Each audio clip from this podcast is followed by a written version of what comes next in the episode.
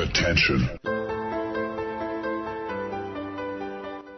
Das sind die Daily Nuggets auf Sportradio 360.de.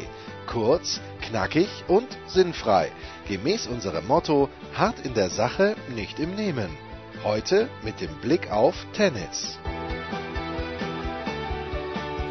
So, und äh, wir machen jetzt, obwohl es eigentlich Samstagmittag ist zum Zeitpunkt unserer Ausstrahlung, doch den Instant, ich möchte nicht sagen Replay, aber vielleicht eine Instant kleine Analyse, kleines Revue passieren lassen des mindestens Freitags, wahrscheinlich auch des gesamten Wimbledon-Turniers. Und das tun wir zum einen mit dem Tennispropheten in Wien, Andreas Dürieu. Servus, Andi. Hallo, Servus, grüße euch. Und äh, mit Oliver Fastnacht, Eurosport der Sohn, der sich das natürlich auch aus München angeschaut hat. Servus, Oliver. Ich freue mich, servus, grüß euch.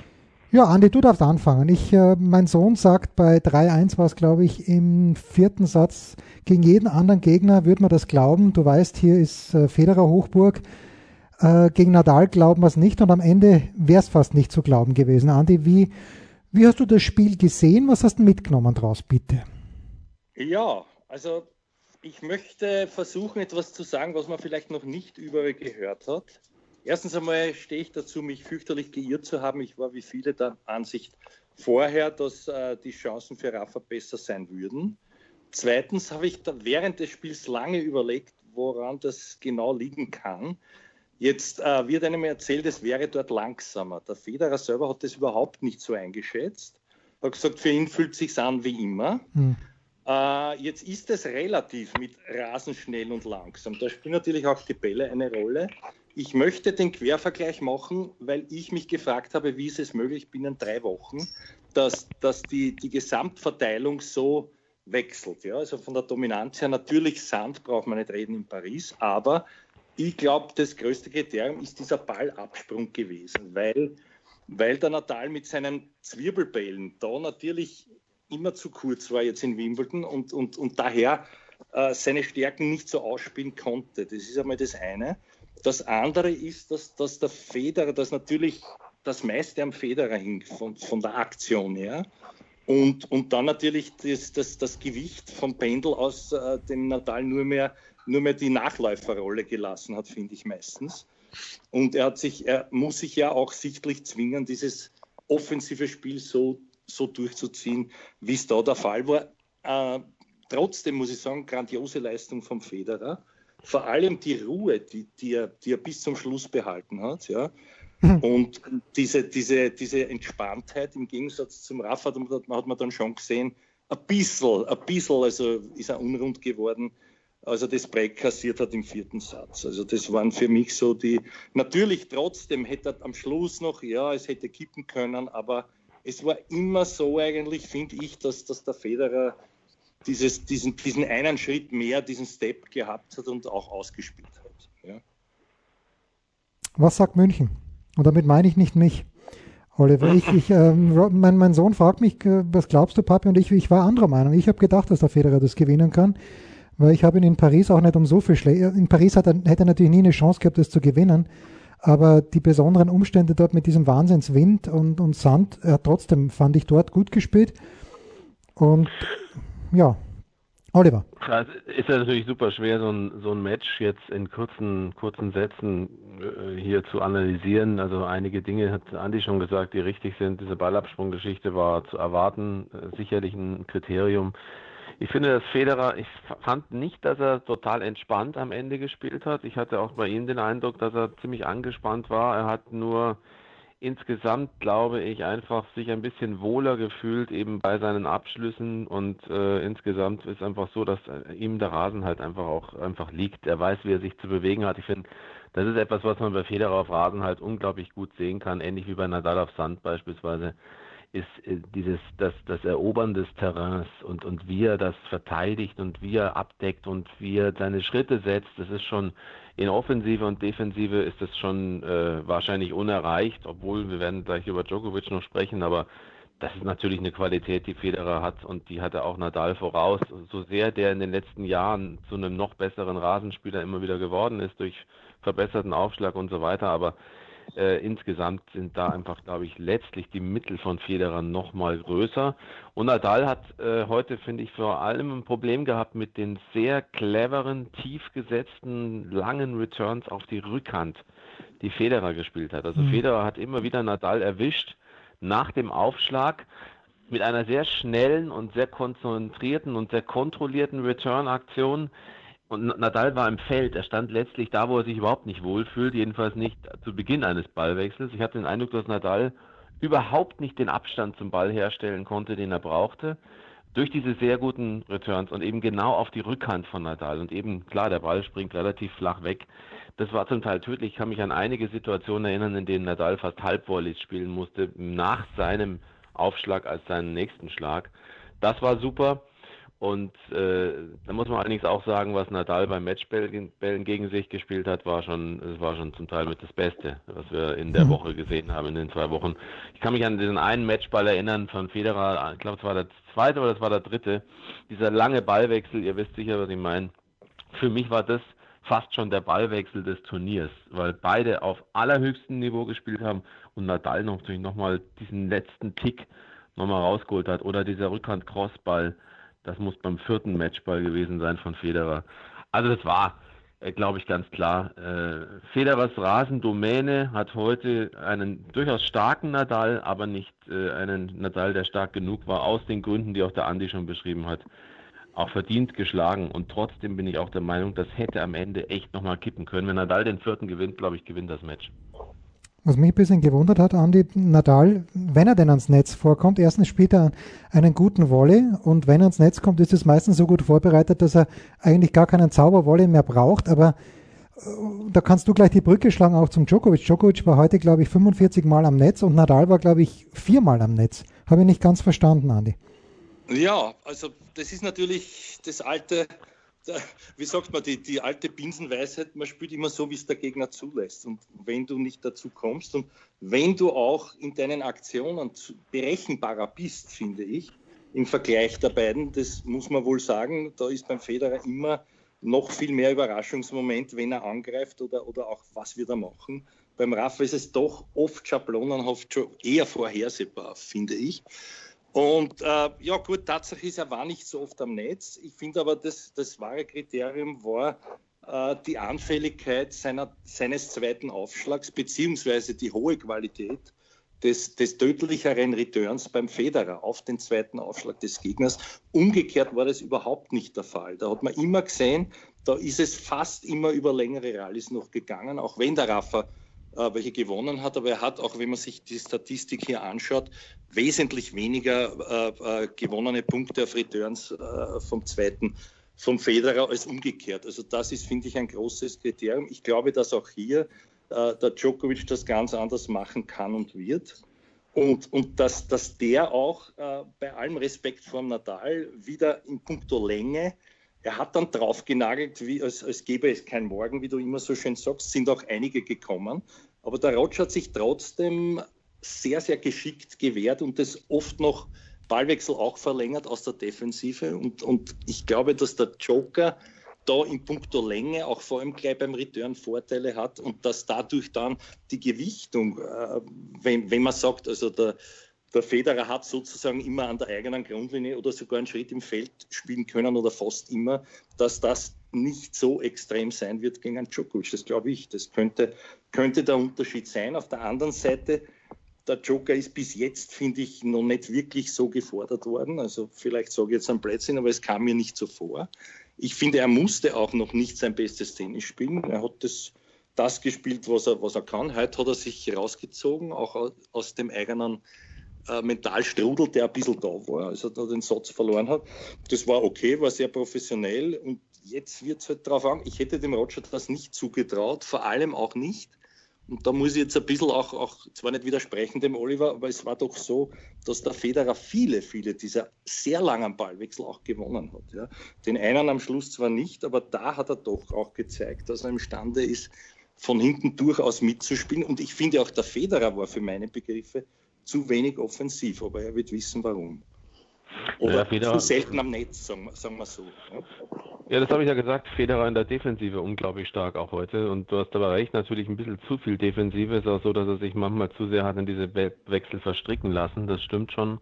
Du hast die Statistik ja auch angesprochen mit den Punkten, Return-Punkten, Punkte über den zweiten Aufschlag des Gegners. Da ist er tatsächlich bei 20 von 46. Das ist ziemlich gut. Und Nadal 13 von 37. Also das Kriterium gut herausgearbeitet von dir. Und äh, dazu einfach, glaube ich, ist es wirklich, muss man ja auch sagen, einfach schon ein Turnier gewesen, in dem Nadal weit gekommen ist. Darf man ja auch nicht vergessen. Also ich finde bei aller Begeisterung über, und sie ist auch berechtigt über Federer, aber Nadal hat Nottingham Exhibition zwei Matches gespielt. Nun kann man sagen, dass seine Auslosung erstmal okay war, erste Runde. Kyrgios hätte durchaus etwas enger werden können, hätte auch scheitern können sogar. Ähm, das war super eng, auch in diesem äh, vierten Satz dann nochmal. Zonga, klar, den muss er, muss er so schlagen und, und äh, Sousa, der war einfach auch platt. Query findet keine Mittel gegen Nadal, weil Nadal da, finde ich, sein bestes Tennis gespielt hat und heute einfach auch wieder der Meister. Aber es ist immerhin Halbfinale Wimbledon, ja. also muss man auch sagen, alle Achtung äh, Nadal. Und jetzt im Finale, denke ich, wird eine ganz große Geschichte wird sein, dass Djokovic äh, Außenseiter für die Zuschauer sein wird. Also Federer hat heute, hat man gemerkt, da hat sich so ein bisschen fast sogar äh, halbiert, obwohl er ja sonst immer äh, klarer Favorite ist, aber es gab auch sehr viele Nadal-Fans. Ich glaube, das wird Djokovic Problem sein. Wenn es nicht richtig läuft und die Zuschauer Federer mittragen, das wird äh, Djokovic durchaus nerven, könnte ich mir vorstellen. Und äh, das kann ein Kriterium werden. Ja, den Eindruck hatte ich heute auch, Andi, ähm, als der Batista gut den zweiten Satz gewonnen hat. Ähm, vielleicht habe ich das auch missinterpretiert, aber das, das ist ihm nicht wohlbekommen, dem Liebesuchenden Joker. Ja, ja, das, das habe ich ja zuerst schon auch, auch erwähnt. Ich finde, dass das seine beste Leistung war. Spielerisch hat er mich nicht überzeugt. Aber ich finde, es war das, Notwend das Notwendige hat er getan. Man darf ja auch nicht vergessen, dass der Herr Bautista gut trotz schon fortgeschrittenen Alters da sein erstes Halbfinale überhaupt gespielt hat bei einem Grand Slam Turnier. Das war also unter dieser Konstellation jetzt die Favoritenrolle, man tut sich dann schwer, man ist unzufrieden, man jammert, man jeiert, aber er hat es sehr gut weggesteckt und sich diszipliniert, finde ich, ja, von der Gesamtkomposition her wieder etwas harmonischer hineingebracht und mehr war halt nicht notwendig. Dass einem das nicht geschmeckt hat, ist logisch. Hätte, hätte mir auch nicht geschmeckt, wenn ich einen Satz verliere und, und man denkt, das war jetzt nicht notwendig. Hm.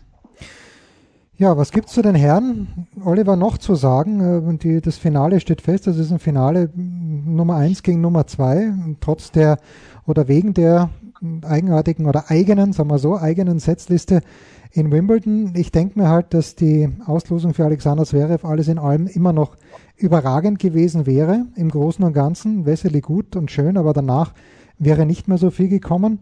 Hast du noch Anmerkungen, Oliver, oder machen wir ein Pause und gehen wir zu den Damen?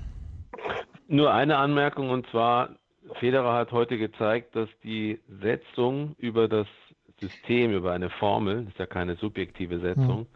Tatsächlich ähm, eben auch richtig ist. Er ist der bessere Rasenspieler auf hohem Niveau, wenn es um den Vergleich zwischen ihm und Nadal geht.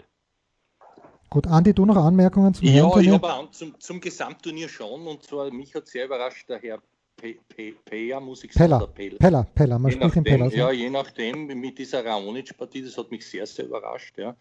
Äh, mich hat auf der anderen Seite auch überrascht, die, dieses sture nicht abweichen von dem, äh, von dem taktischen Plan vom Raonic. Da kann man sagen, ja, okay, der hat es selber vergeigt oder auch nicht. Auf jeden Fall, das Match war spannend. Das war, finde ich, finde ich schön zuzusehen, wie man, wie man mit Kampf da sehr, sehr weit kommen kann. Also das war für mich schon, schon auch ein, ein, ein Highlight bei den Herren. Und ansonsten, apropos gute Auslosung, das haben wir eh schon gesagt, das wäre auch für Dominik die geniale Auslosung gewesen. Ob so eine gute Nummer kommt, mit Ausnahme des Herrn der, der Query-Hürde, ja, das, was natürlich wünschenswert wäre, weiß ich auch nicht. Aber das werden wir sehen, werden wir alles sehen. Ja, dann machen wir. mir jetzt nicht mehr wirklich erinnerlich bei den Herren. Naja, es ist auch. Ja.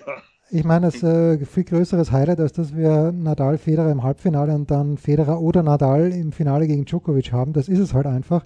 Und da würde man sich wünschen, dass Andy Murray vielleicht wieder mal Einzel spielt, aber wenn er denn wieder mal Einzel spielt, dann bezweifle ich persönlich, dass er wieder so gut spielen kann, dass er wirklich vorne mitspielt. Ich würde es mir sehr, sehr, sehr wünschen, weil ich den Murray sehr gern mag, aber ich kann es mir kann es mir nur schwer vorstellen. Oliver, dazu eine Anmerkung und machen wir, bitte Oliver, bitte.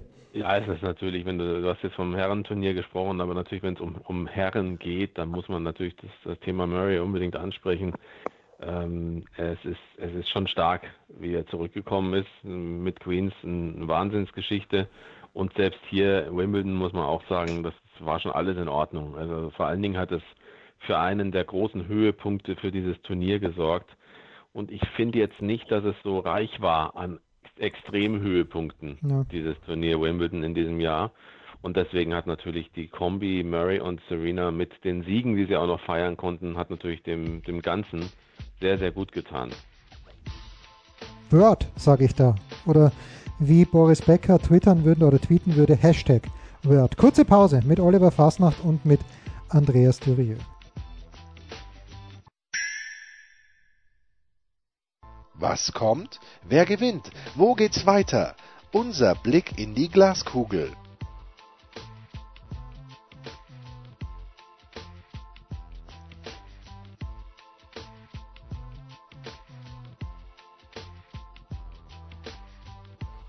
So, weiter geht's in unserem Samstagsdaily mit Andreas Thierö und mit Oliver Fasnacht. Und Oliver, ich beginne bei den Damen mit dir. Es sah mal kurz so aus, als ob eine Chance bestünde auf ein Finale zwischen Alison Risk und äh, Carolina Muchova. Das klingt nicht fein und ich bin sehr froh, dass es jetzt äh, erst einmal, weil ich Serena Williams sehr mag, trotz allem, äh, dass es Williams gegen Halep geworden ist. Äh, aber wäre das denn so ein Debakel gewesen, wenn da zwei frische Gesichter die Risk, die ja sehr gut spielen kann auf Rasen und die Muchova, die immerhin die Pliskova geschlagen hat. Äh, verdient hätten sie sich natürlich gewissermaßen. Äh, ich hätte es schlimm gefunden, Oliver, hättest du damit gut leben können?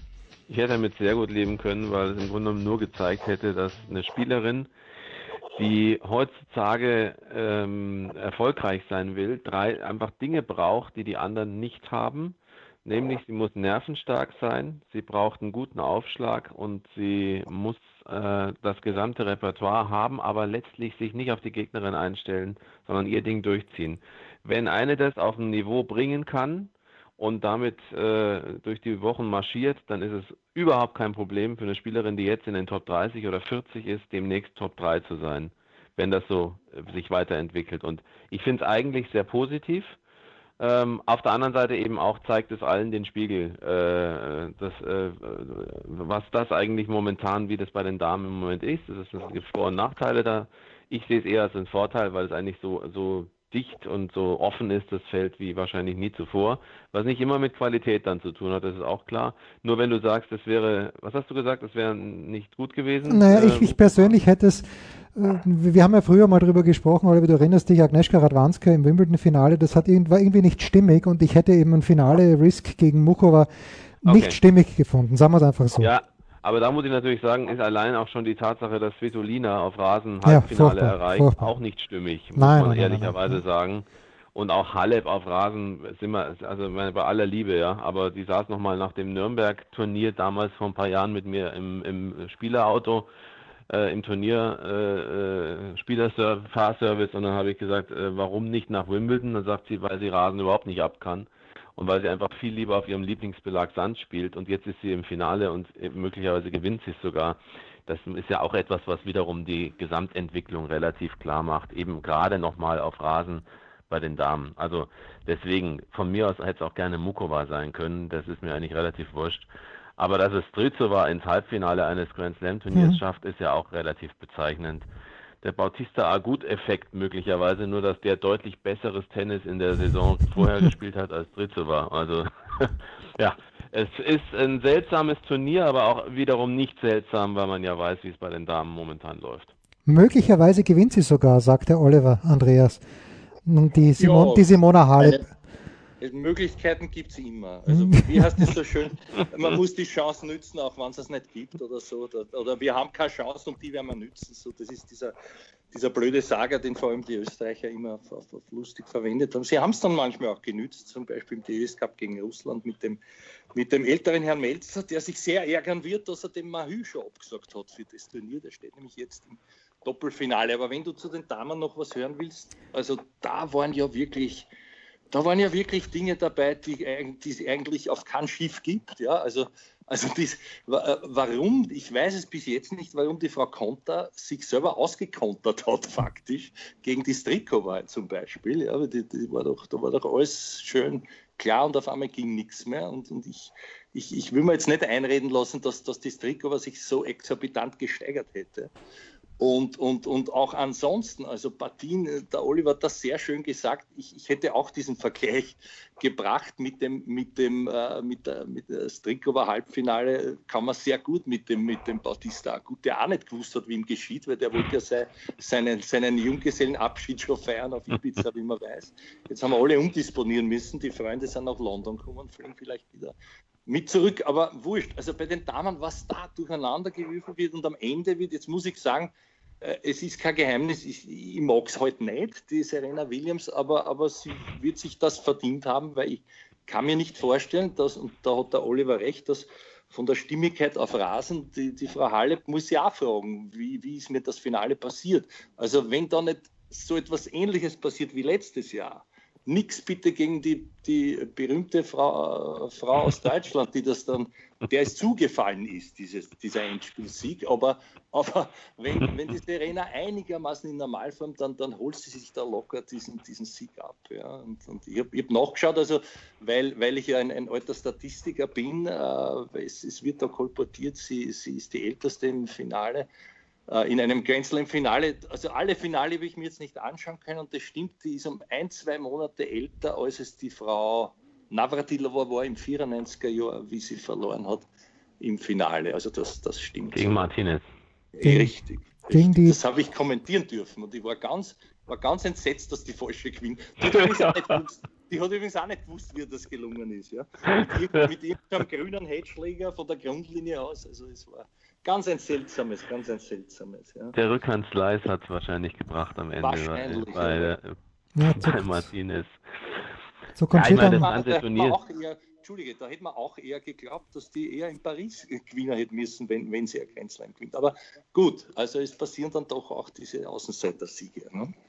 Jens, du wolltest was sagen. Ich wollte, nee, ich wollte nur sagen, bei Conchita Martinez erinnere ich jemanden, äh, ihren Coach, Name fällt mir natürlich nicht ein, aber der ihm gesagt hat, sie wäre so faul, dass sie beim Licht ausschalten nicht mal aus dem Hotelbett aufsteht, sondern das mit einem langen Stock macht, damit sie sich nicht bewegen muss. Und trotzdem ist sie Wimbledon-Siegerin geworden und spielt jetzt im, im prominenten Doppel an der Seite der vorzüglichen einmaligen Barbara Schett. Da wünsche ich alles Gute. Aber Oliver, hm? ich. Noch einen Satz. Ja, mehr, mehr, mehr, mehr, mehr, bitte. Bevor du, bevor du die Frage stellst, da kann ich nur sagen, wer sich Trainings anschaut zwischen Martinez und Plischkova zum Beispiel, der wird auch feststellen, wie mit wenig Aufwand die, die Profispielerin durch so ein Training durchkommt, weil Martinez muss mehr laufen in einem, in einem Training, als Plischkova jemals laufen muss. Das sind zum Teil wirklich interessante äh, Szenen, die sich da abspielen. Naja, das Und ist, sie ist noch relativ fit. Noch, wobei ich bezweifle, dass das noch lange weitergeht, aber da kommen wir vielleicht später noch dazu. Ja, das ist ja auch das Gleiche. Ich meine, der Dominik hat ja in Paris gesagt, dass äh, Mladenovic mit Bayin das erste Mal einen gescheiten Trainer hat, mit dem sie auch wirklich zwei Stunden intensiv trainiert. Und da frage ich mich, die war ja mal Top Ten, die Mladenovic. Wie, wie kann die in die Top Ten kommen, wenn sie nicht mal in ihrem bisherigen Leben zwei Stunden am Stück intensiv trainiert hat? Anderes Thema. Mein Thema ist Serena Williams. Ich mag sie und ich finde, sie ist hands down die größte Sportlerin aller Zeiten. Ähm, einfach weil, weil immer was los ist. Manchmal macht sie Sachen, die ich nicht verstehe, die ich auch nicht gut heiße. Aber im Großen und Ganzen finde ich sie großartig, weil sie großartig für den Sport ist. Oliver, was könnte im Großen und Ganzen, was kann passieren, dass ihr das nicht gewinnt am Samstag um 15 Uhr? Das ist relativ einfach. Carlos Ramos könnte Schiedsrichter sein. Ja, das wäre ähm, herrlich. Das wäre eine herrliche Pointe, würde ich das finden. Bitte? Das würde ich als eine herrliche Pointe empfinden, aber das sehe ich undeutlich. Ich würde es als katastrophal empfinden, aber bitte. Ähm, dann ist es so, dass sie natürlich unglaublichen Druck, glaube ich, hat. Ich bin fest davon überzeugt, dass sie nicht ihr Top-Tennis morgen am Anfang äh, spielen wird. Und das ist die große Gefahr, die ganz große Gefahr, weil natürlich jetzt hat sie die Anläufe, die sind, die ist gescheitert mit diesem Anlauf auf diesen, diese magische Zahl des Grand Slam Siegs. Und ähm, ehrlicherweise glaube ich schon, dass das etwas ist, was sie schon noch beschäftigt. Sie möchte, denke ich, in dieses Geschichtsbuch rein Und das könnte sie ein bisschen unentspannt werden lassen morgen. Erst recht, wenn Halep mit ihrer bisher erstaunlich wurstigen Art hm. sich auch in diesem Turnier nicht nur so ins Halbfinale und sondern auch noch ins Finale und dann auch noch zum Titel spielen sollte. Bei Halep ist halt die große Gefahr, wenn sie mal ihren Rhythmus hat, dann ist natürlich so, dass sie sehr schnell auch äh, Sätze sich holen kann und damit auch sehr schnell in zwei Sätzen gewinnen kann. Serena darf auf keinen Fall morgen so schlecht spielen wie gegen Kerber im letzten Jahr. Das darf sie auf keinen Fall. Und das ist alles eine Frage von Nerven, denke ich. Und die wird sie morgen haben. Da bin ich fest davon aus.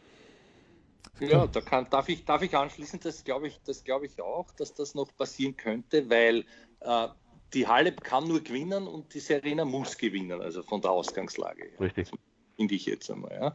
Und was ich noch äh, ganz unernst äh, anmerken möchte, mir hat das so nett gefallen, die Geschichte mit dem nicht aufstehen und das Licht abdrehen, weil es ja dann doch wieder auch auf die Schlafgewohnheiten ein, ein bisschen einen Einfluss hat.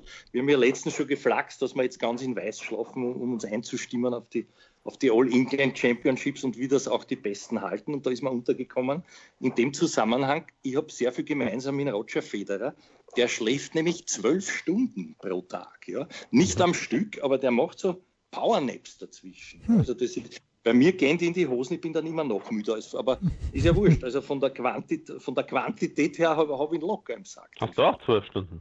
Naja, so mindestens, ja klar. Wirklich? Klar. Erstaunlich. Ja, sicher. Mir ist es auch nicht schade um diese Lebenszeit. Also ähm, äh, zumindest das sportliche Aha. Leben des Roger Federer ist ja vielleicht deswegen so lang, weil er sich im Schlaf so gut erholen kann. So wurde es zumindest in, in dieser, in dieser uh, Untersuchung dargebracht, ja, von irgendeinem Neurowissenschaftler. Der hat das, mhm. gut, beschrieben.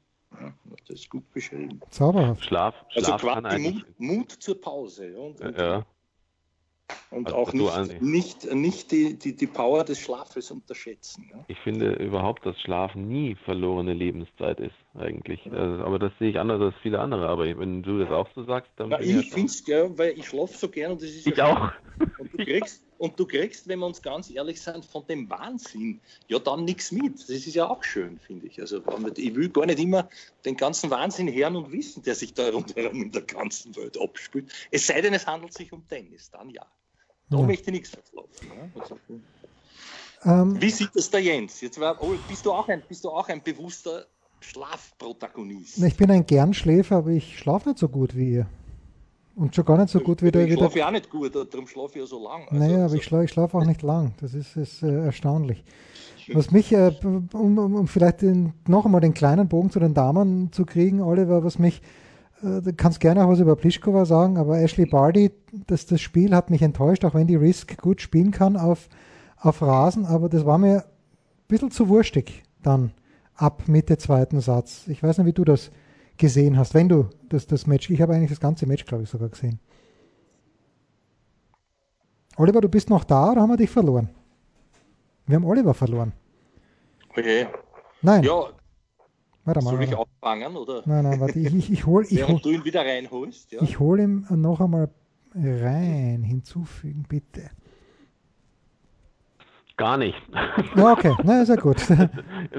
Gar nicht, nur, nur ausschnittweise und ausschnittweise ist einfach so, die Risk ist einfach total gefährlich. Das ist einfach, die hat ein Spiel, das auf diesem, auf dem Belag fantastisch funktioniert. Sie kann die Bälle tief und mit Slice halten, sie spielt unkonventionell. Und äh, das kann schon mal passieren. Es, ist, es passt zu diesem Turnier und es passt auch dazu, dass für Barty natürlich das auch nochmal eine andere Geschichte ist, als Nummer eins dann auch so ein Grand Slam Turnier zu spielen. Ähm, ist schön, dass das auch mal passiert, dass sie dann solche Matches eben nicht gewinnt. Ja. Aber genau gesehen habe ich es nicht, deswegen bin ich auf eure Analyse gespannt. Ja, wie gesagt, mir war es ein bisschen zu wurstig. Andi, was hast, was hast du?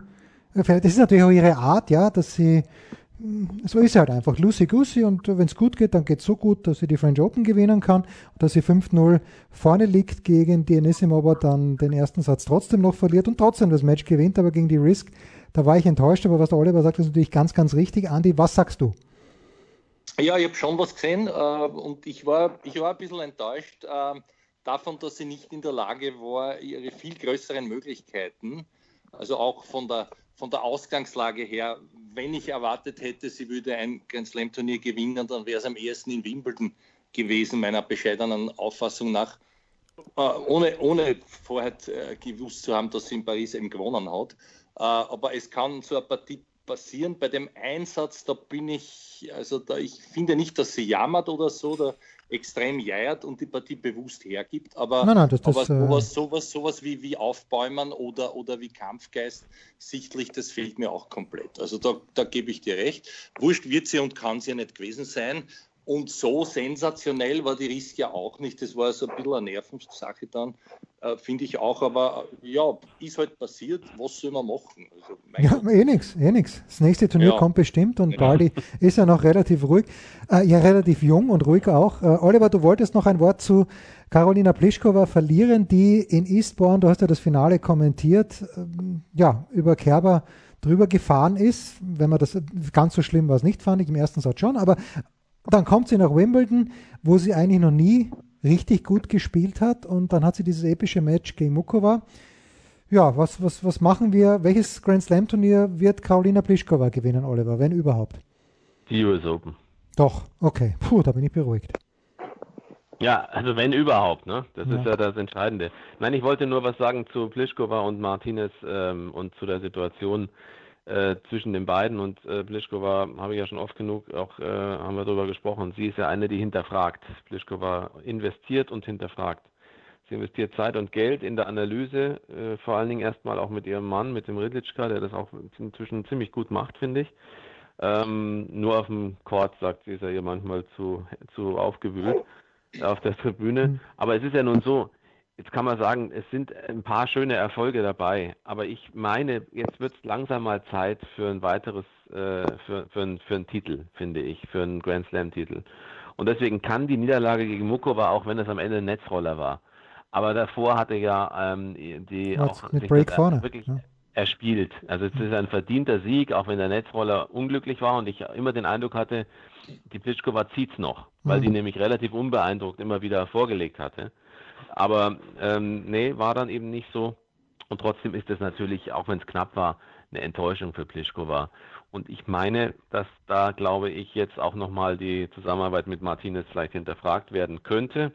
Zumal ich gehört habe, dass möglicherweise Muguruza dann demnächst doch äh, einen neuen Coach braucht.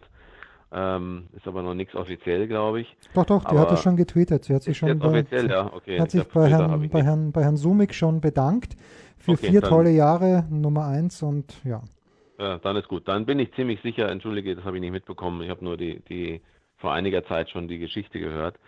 Ähm, dann ist ganz klar, dann äh, ist die äh, Möglichkeit, die ich mir da zusammenreime und zusammenschuster, ist eben die, Martinez raus bei Pliskova, das können beide gut verargumentieren, weil es sowieso nur Projektsituationen sind eigentlich. Ähm, und dann rein äh, ins Team von Muguruza, hat ja in Wimbledon unter anderem funktioniert. Da war Sumik zwar auch beteiligt, aber nicht vor Ort. Und da waren ja eigentlich viele, haben ja gedacht, dass dann vielleicht sogar auch äh, Martinez diese Position übernehmen würde. Aber aus äh, diversen Gründen eben hat sie sich nicht getrennt von Sumik und umgekehrt. Und jetzt ist der Weg frei. Vielleicht gibt es ja sogar ein Wechselspiel, wer weiß. Also könnte auch sein. Aber das wäre so mein Tipp. Ich würde Martinez bei Muguruza verorten. Tja, von der Nationalität her passt ja ganz gut. Kurze Pause und dann nicht nur, nicht nur deshalb, ja. werfen wir uns äh, die Mitarbeiter der Woche zu.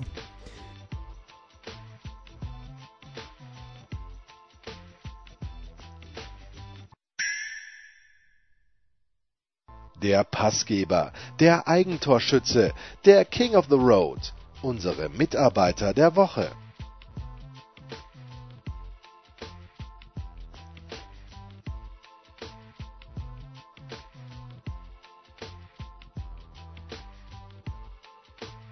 So, und jetzt äh, gehen wir in die Endphase und ich, ganz ehrlich, zwei potenzielle Kandidaten für mich, für meine Mitarbeiter der Woche, sind unabsichtlicherweise schon von Andreas Durieux und von Oliver Fassnacht, ohne böse Absicht natürlich, genannt worden, ähm, die ich jetzt wirklich genommen hätte. Aber ähm, Andi, magst du anfangen mit deinem Mitarbeiter oder deiner Mitarbeiterin der Woche? Ich finde, der Oliver soll anfangen. Der ist ich habe keinen, kein ja, Ding. Okay, dann fange dann fang ich an. Komm, dann fange ich an. Und zwar, ich hätte Nicolas Mahut, wie er sich, glaube ich, selber richtigerweise, ich habe ja mal Mahü gesagt, aber ich glaube, äh, er spricht sich selbst Mahut aus, Den hätte ich genommen, weil dem hat ja der Pierre-Hugues Herbert im Grunde genommen gesagt, pass auf, Junge, mit den Goldhosen, ich äh, spiele jetzt mit dir mal länger nicht doppelt, weil ich im Einzel relativ weit kommen möchte auf Rasen. Und dann greift er sich zuerst den Jürgen für Paris, hat nicht funktioniert. Und wie der Andi richtigerweise natürlich schon gesagt hat, plötzlich in Wimbledon spielt er mit dem fantastischen, also als Tennisspieler taugt er mir gar nicht so, aber ich finde der Name Edouard Roger Vasselin fantastisch, großartig und die beiden sind im Doppelfinale gegen Cabal Farah, da weiß man gar nicht, äh, wer Favorit ist, also ich weiß es zumindest nicht, aber Nicola Mahut, das gefällt mir gut, dass der sich äh, unab, äh, nein, unabhängig sagt man nicht, aber egal mit welchem Partner da ins Finale gespielt hat und deshalb mein Mitarbeiter der Woche, Nicola Mahut. Andi, du. Fein, also gut, den hast du mir mal weggenommen. Ich ziehe vor dir den, den, den Mahut. Bitte. Ja, ich ziehe vor dir den Mahut oder das Kappel. Ah, wobei, zu seinem Doppelpartner noch, man weiß natürlich, dass der Vater von ihm ja, natürlich. ein, ein Paris-Viertelfinalist war. Ja? Und wenn sich der als Vaseline aussprechen würde, wäre ich überrascht. Ich glaube, da wären wir doch bei Vaslui bleiben. Aber gut, genug ge schlecht geflaxt. Jetzt bliebe mir der Herr Pella, oder wie du immer sagst, Pe sagst du Pella oder Peja? Ich sag Pella, weil ich habe mir das einmal, hab, ich hab mir das einmal angehört. Na gut, Na gut ja, dann bleiben wir bei Pella. Ja. Äh, aber ich nehme ihn trotzdem nicht. Ich nehme nämlich eine, die mit Wimbledon gar nichts mehr zu tun hat, leider, und, und auch in Zukunft mit dem Tennis wenig. Es sei denn, äh, nachdem sie Mama geworden sein wird, juckt es wieder und sie kommt irgendwie in die Szene zurück. Nämlich die Lucy Schafferschower, wo ich vernommen habe, sie wäre nicht guter Dinge, sondern äh, guter Hoffnung. Guter Hoffnung. Guter Hoffnung. Ja, ja, guter Dinge wahrscheinlich auch. Hoffe, ist wieder meine gute Hoffnung, dass sie, dass sie also auch guter Hoffnung ist und nicht nur guter Dinge. So, Schön. Jetzt habt's also, jetzt habe ich niemanden mehr unmittelbar was aus Wimbledon weggenommen. Jetzt bin ich gespannt, was dem Oliver eingefallen ist in der Zwischenzeit. Erstmal bin ich sehr, sehr froh, dass wir keiner von uns die Goff genommen hat, weil das wäre nochmal die Überspitzung eines völlig übertriebenen Hypes gewesen. Ähm, das spricht wieder mal für uns, denke ich, wenn man das mal so als Eigenlob sagen kann in die Runde. Siehst du, die aber, ja, die wir vergessen. Aber soll, ihr habt wahrscheinlich da auch der, schon. Sollen wir, sollen wir deren unberechtigten Hype jetzt nur einmal relativieren? Schnell. ja, ich, wenn ich, dann mache ich das ganz schnell, weil das hat mich, das ist etwas, das war so der Klassiker. Ich versuche es ganz kurz zu halten, weil da könnte man eine ganze eigene Sendung darüber machen. Äh, und ich glaube, Andi wäre auch ziemlich begeistert, das als Thema zu nehmen. Mhm. Diese, diese, ne, diese, diese sozusagen, wie man die eigenen möglichen äh, Stars in Anführungsstrichen, wie man seine eigenen äh, angehenden Erfolgsgaranten äh, kaputt machen kann haben wir ja unter anderem in Deutschland auch schon mehrfach gesehen. Zverev ist ein Beispiel, wie ich finde, nach wie vor äh, Umgang mit ihm, hochloben, immer wieder Vergleich mit Becker und ähnliches und natürlich dann auch mit Kerber und, und auch Görges zum Teil in, dem, in der Halbzeit. Aber also das haben wir ja auch und, äh, immer wieder erlebt. Aber in dem Fall ist einfach so, da wird eine, und es heißt immer, es geht nicht darum, wie alt sie ist, aber natürlich geht es darum, wie alt sie ist. Wenn, wenn sie 19 oder 20 wäre, würde keiner über sie sprechen. Sie ist 15. In der Kombination mit dem, was sie gezeigt hat, war das erstmal etwas, was einige zu dem Thema schlechthin gemacht haben. Und an dem Tag, an dem sie gespielt hat gegen Venus, habe ich gesehen äh, und in den Tagen danach, immer war das Wunderkind, das neue Wunderkind, Live-Ticker, das Wunderkind gewinnt den Satz.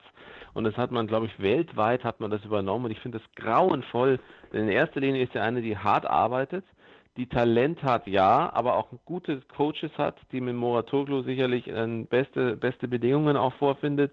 Dazu mag das alles familiär interessant und spannend sein, aber ein Wunderkind ist sie noch lange nicht. Und Venus zu schlagen in der Weise äh, mit dem, was sie selber auch kann, und sie wird ja seit Jahren schon fast hochgeschrieben, die gute Goff. Das ist jetzt auch nicht gerade die Obersensation, finde ich. Aber vor allen Dingen muss man langsam aufpassen, Sie ist nicht Finalistin, sie hat den Titel nicht geholt, sie ist nicht im Halbfinale, sie hat nette Matches gespielt, tolle Quali und so weiter, aber bitte alles entspannt, das ist kein Wunderkind des Tennis. Ja, Amann, ich behaupte noch eins schnell, weil ich habe ja, das, hab ja das noch ins Rollen gebracht, dieses PS sozusagen. Und zwar ist ja das ja auch passiert, weil, weil die zutätowierte Frau Herzog hat mich erinnert an Diana Novotna, was das Nervenkostüm dort äh, in, in, in, der Endphase betroffen hat. Jetzt kann man sagen, Die Goff war aber nervlich stärker. Das ist relativ. Wenn man zwar wirklich schwach sind nervlich, dann gewinnt natürlich die, die weniger schwach ist am Schluss. Also gut, jetzt richtig, das hätte Herzog eigentlich gewinnen müssen. Eben, das ehrlich, ja. Dann wäre es schon vorbei gewesen, bin ich voll bei dir. Genau. Äh, Wir kurz, warten auf deine Mitarbeiter. Für ja. mich ist Hugo, Hugo Humbert. Ah ja, schön. Hm. Und zwar aus einem Grund, er war nicht in der Lage, an sein nächstes Match zu denken, als dieses Mix, dieses, dieses Doppel stattgefunden hat äh, und abgebrochen wurde und äh, hätte abgebrochen werden müssen, sind wir ehrlich. Er aber hat gar nicht darüber nachgedacht. Das war das Match mit, mit dem, äh, mit dem Kopil äh, gegen Herbert und Murray. Und ich hatte immer den Eindruck, dass er sich gar nicht getraut hätte zu sagen, du, ich habe aber morgen ein Match, hm. äh, lass uns doch bitte das auf den nächsten Tag verschieben. Und das war sicherlich auch seine, seinem Alter und seiner Unerfahrenheit in solchen Situationen geschuldet. Aber er hat es gemacht, er hat weitergespielt. Natürlich hat dann das äh, Match, haben das dann Herbert und Murray im vierten Satz klar gewonnen. Was ich aber toll fand, ist, dass er natürlich äh, dann am nächsten Tag dieses unglaublich schwierige Match hatte, das er aber gewinnen konnte. Und das äh, fand ich schon sehr, sehr stark. 6-4, 7-5, 6-3 gegen äh, Ogier Aliassim. Und deswegen ist er mein Mitarbeiter der Woche, weil er äh, letztlich durch Naivität, aber dann trotzdem auch durch seine eigene Qualität überzeugen konnte. Und äh, er wollte einfach nicht der Buhmann sein und hat sich nicht getraut, sich dagegen zu stellen. Schön. Dann bringe ich noch ganz schnell zum Abschluss, überrolle ich euch mit dem Mitarbeiter des Monats. Äh, es ist noch kein ganzer Rücktritt, aber ich finde, dass Daniel Brands einer der allernettesten war, die auf der ATP-Tour unterwegs waren in den letzten Jahren nicht mehr viel Erfolg gehabt hat, auch immer mit Verletzungen zu kämpfen gehabt hat und dann hat er auch vergessen, glaube ich, wenn ich es richtig in Erinnerung habe, dass er damals ein Protected Ranking rechtzeitig anmeldet. Also der Brandy hat vor drei oder vier Tagen gesagt, äh, dass er auf der ATP-Tour nicht mehr mitspielt, dass er sich nur noch der deutschen Bundesliga hingibt beim TC Großer Seloe und nochmal äh, Daniel Brands. Man wird keinen, man wird ganz, ganz schwierig einen netteren Kerl finden auf der ATP-Tour oder auch auf der WTA-Tour. Und Brandy, das macht dich, ich weiß, du hörst uns, Brandy, das macht dich zum Mitarbeiter des Monats. Finde ja, muss ich auch sagen, ganz ein lieber Kerl. Ich kann mich noch erinnern, ich habe mich so gefreut, als er als Qualifikant einmal ins Semi der Wiener Stadthalle kam. Ja, genau. Also ein ganz, ganz lieber. Ich bedanke mich ganz, ganz herzlich bei Oliver Faschnacht. Schließe mich auch gern an, ja. Ja, und bei Andreas Derö. Wir freuen uns auf zwei prominent besetzte Endspiele, ob die dann wirklich das halten, was sie versprechen. Wir hoffen drauf, weil es steht, History is on the line, so oder so, am Samstag und am Sonntag in Wimbledon. Das waren die Daily Nuggets auf Sportradio 360.de. Versäumen Sie nicht alle anderen Podcasts aus unserer sympathischen Familienwerkstatt. Schon gar nicht die Big Show. Jeden Donnerstag neu.